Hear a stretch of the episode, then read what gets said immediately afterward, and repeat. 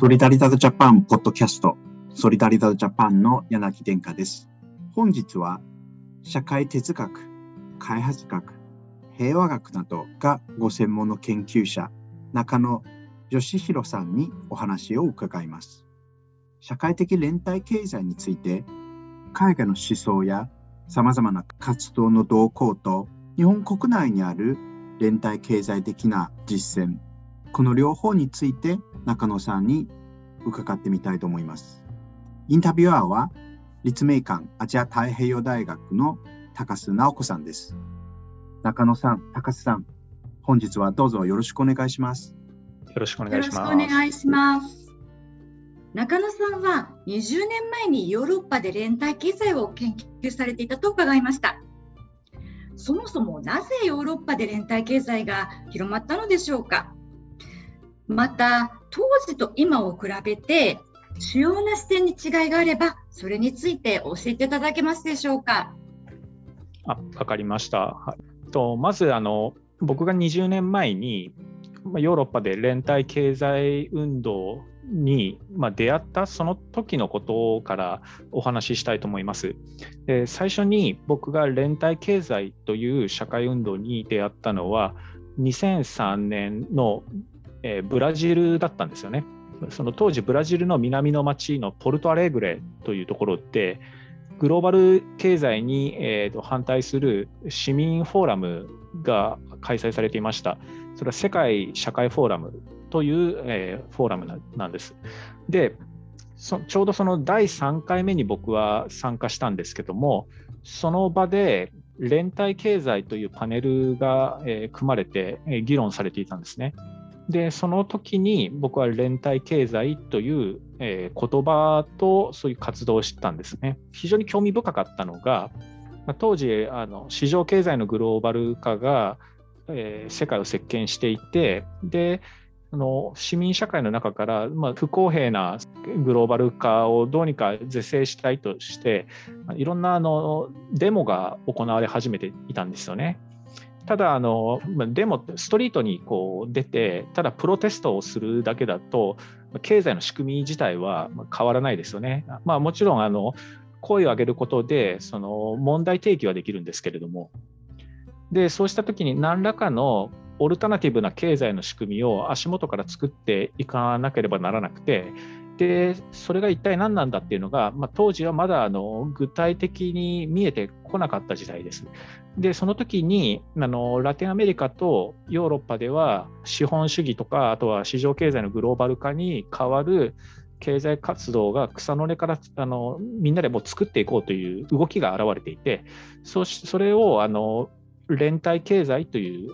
あの言葉で一括りにくくって、えー、議論が始まっていたということなんです。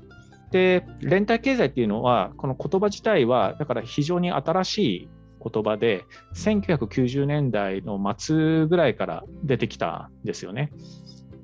ただ母体となるオルタナティブな経済活動をえー、て呼ぶかっていうことに関しては、まあ、あのヨーロッパでもラテンアメリカでももっと前から存在しました。で、ヨーロッパでは19世紀の後半ぐらいから社会的経済という言葉で議論されていました。で社会的経済というのは、まあ、非営利活動であったり、また協同組合、あとは相互扶助、さまざまな実践によって、えー、市場経済とは違う、そういうあのコミュニティを作っていこうという、そういう活動だったんですね。で、まあ、社会的経済って言ったら、そうしたあの、まあ、ミクロな、えー、社会事業体のあのいろんな組織、非営利組織のことを指してずっと言っていたんです。えー、中南米、ラテンアメリカの文脈だと、1970年代ぐらいから、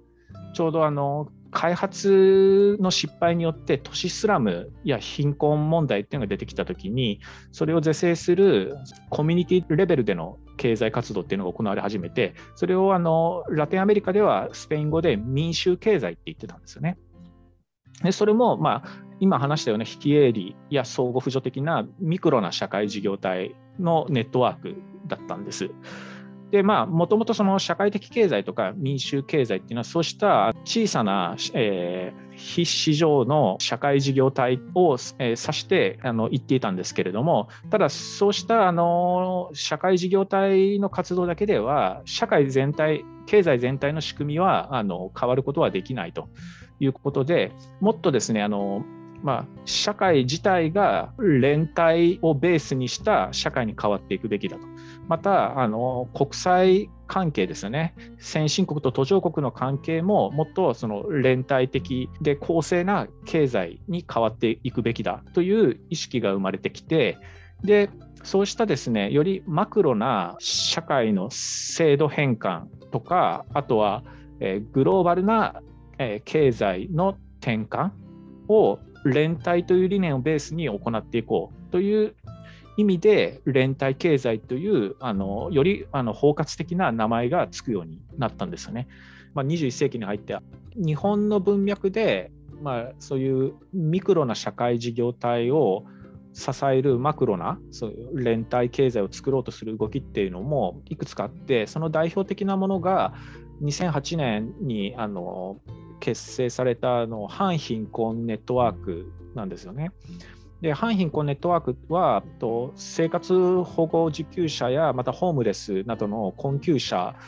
の、まあ、自立を、えー、支援するそういう運動として始まったんですけれどもそれが2009年に誕生した民主党政権の下で公共政策と連携して、えー、生活困窮者を支援するそういう体制ができていきましたよね。つまりもともとはその、えー、社会か貧困という社会問題、社会課題を、まあ、ミクロなレベルで NPO など、言える組織があの支えていたのを、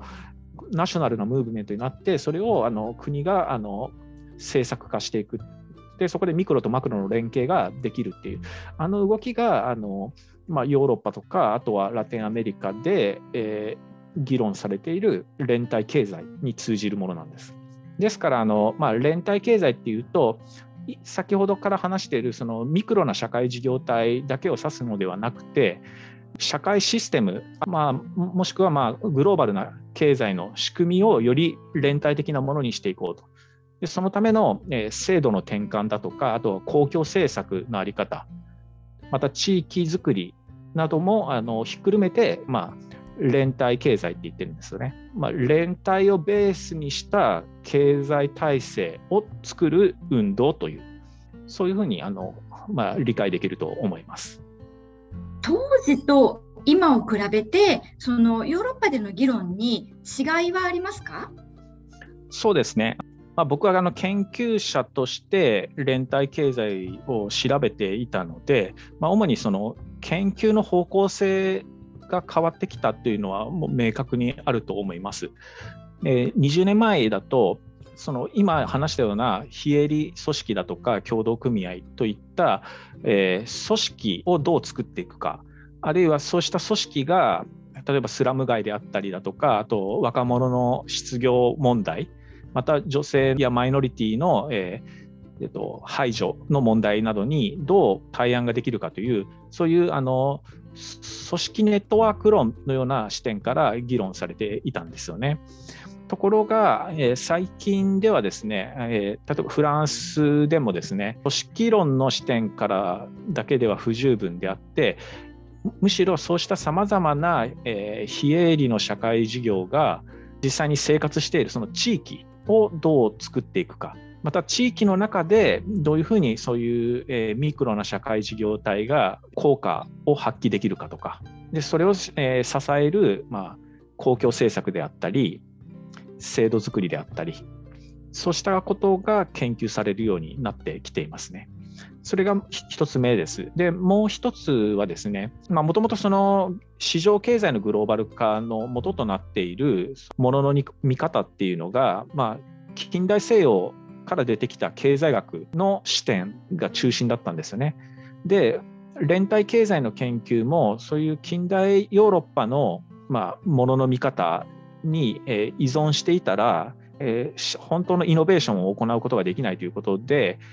むしろあの非西洋的なあの、まあ、経済の捉え方あるいは非西洋的なあのコミュニティのえー、あり方というものから学んでいこうという、そういう動きが出てきています。ありがとうございました。1点目は、ネットワーク論、組織論から地域ということに、まあ、焦点が変わった。で、2つ目は、近代西洋の経済学の視点から非西洋的な経済の捉え方、まあ、違う社会、他の文化におけるその経済っていうのを見るようになってきたということだったかなというふうに思います。そうですね。まあ、特にあですね非非西洋のその、まあ、経済とかコミュニティの捉え方で重視されるのがやっぱり人間と自然との関わりですよね。そこが一番あの重視あの議論のポイントとなってきています。1点目の地域の点と少し絡むと思うんですけれども中野さんはあのフランスにおける脱成長運動の市場者的、えー、存在であるセルジュ・ラトゥーシュの翻訳を多数手掛けていらっしゃいます。でラトゥーシュは脱経済成長社会を実現するためには地域に焦点を当てることが必要だというふうに述べています。ここについてちょっとご説明いただけますでしょうか？はい、そうですね。もともとあのセルジュ・ラトゥーシュも20年前ぐらいからあの、まあ、ヨーロッパで出てきたあの、まあ、連帯経済の動きには注目していたんですけれども逆にその連帯経済が、えー、本当にこう生かされていくようなそういう社会の進化の方向は何かっていうのを彼は問いかけているんですよね。セルジュ・ラトゥーシュは開発の在り方をもっと問うべきだというふうに言ってるんです。つまり、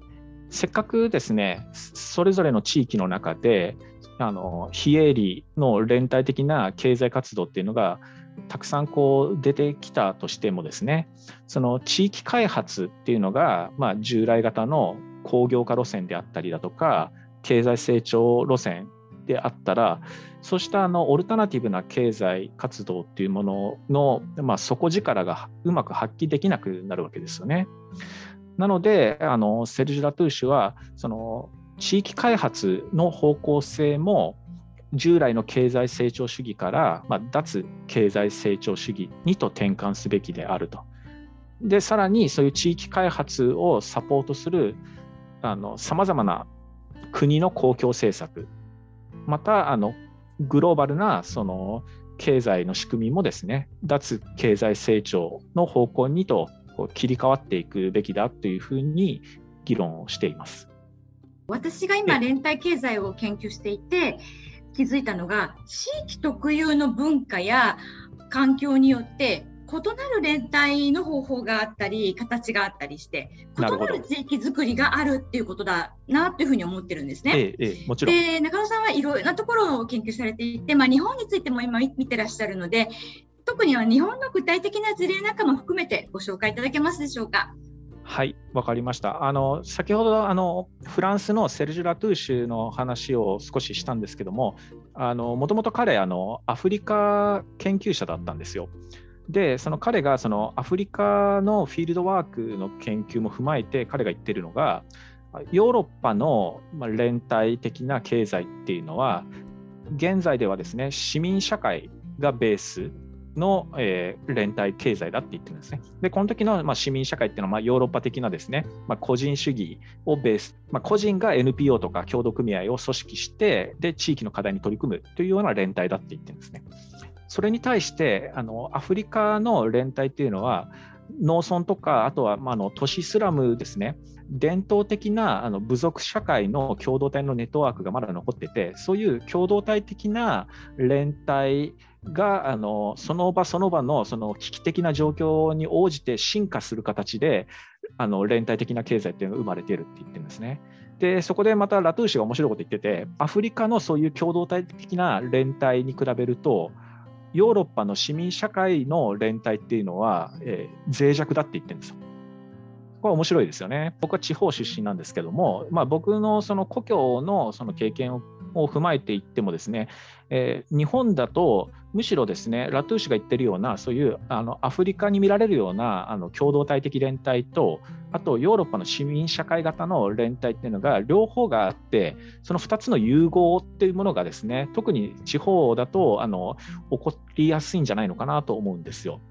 で僕はそこの側面が特に日本では大事だと思ってるんです。でそれは何でかっていうとあの日本の特に地方の伝統的な、まあ、コミュニティだとかあとコミュニティをの基盤を支える、まあ、経済っていうのはですね例えばあの漁師さんであったりとかあとは農家さんあとは林業を営んでる人とかあとはですね、もう江戸時代ぐらいからずっとこう営まれている、まあ、伝統職人業とか、そういうあの、まあ、伝統的なあの職人さんたちが毎日、なんていうか、自分たちのその、